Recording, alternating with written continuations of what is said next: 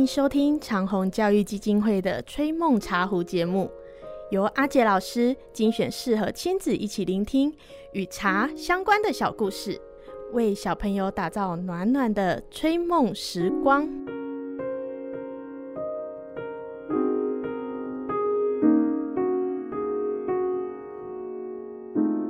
各位大朋友、小朋友，你曾经有过在大家面前说话？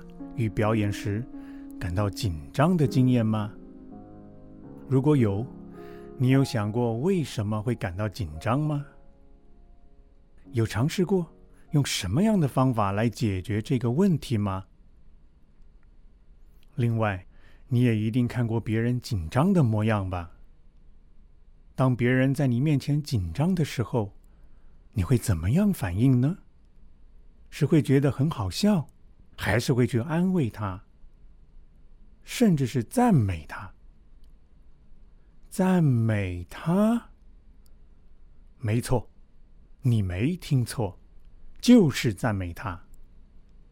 你一定会觉得很奇怪，紧张不是不好吗？有什么好值得赞美的呢？没关系，这个问题。你可以先想想看，过一会儿再进入我们今天的故事。一个关于紧张的故事。这是一个关于日本茶圣千利休的故事。所谓茶圣，指的是千利休在茶道的修为上达到了登峰造极的境界，因此。大家尊称他为茶圣。故事是这样的：有一次，千利休接受了一位名叫上林竹安的茶人的邀请，带了两三个弟子前去拜访。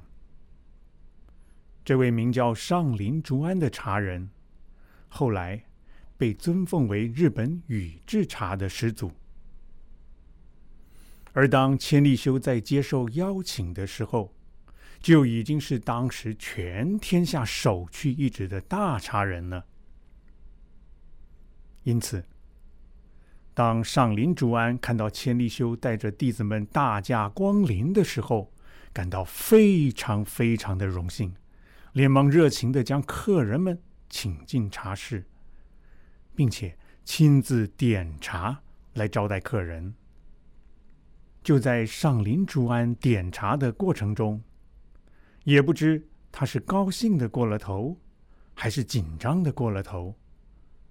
他的手竟然不知不觉的抖了起来，一会儿把茶勺掉在地上，一会儿又碰倒了茶筅，简直是丑态百出啊！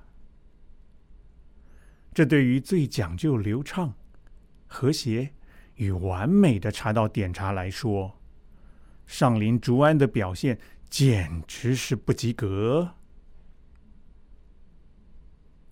看到了这些情况，千里修的弟子们都忍不住用袖子遮住了嘴巴，做什么呢？偷偷的笑了起来呀。然而，千里修的反应却完全不一样。他十分感。慨地说：“这真是日本第一的点茶。”小朋友听到这里，你或许会觉得很纳闷：为什么上林竹安在点茶的过程中东碰西掉，千利休却会说他是日本第一呢？其实，不只是你会觉得奇怪，在回程的路上。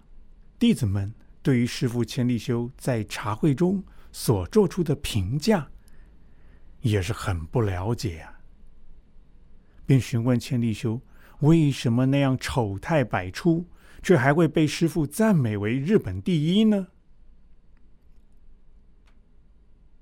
千利休是这样回答的：“他说，上林竹庵并不是为了表演炫耀。”他的点茶手法，才邀请我来的。他只是想要用一碗茶来好好的招待客人。他一心想的，只是要在水够热的时候把茶点好，根本没有分心去注意是不是有可能会出现什么样的错误。我就是敬佩这种投入全副身心的诚心诚意啊。哦，原来千利休是这样想的啊！小朋友，听完了这个故事，你对于紧张这种反应，有没有和以前不同的想法呢？你知道千利休和弟子们为什么会看到不同的上林竹庵吗？还有，你知道吗？其实，爸爸妈妈也有过在大众中紧张的经验哦。有机会，你也可以请他们跟你分享一下哦。今天的故事就到这里结束了，我们下次再会喽。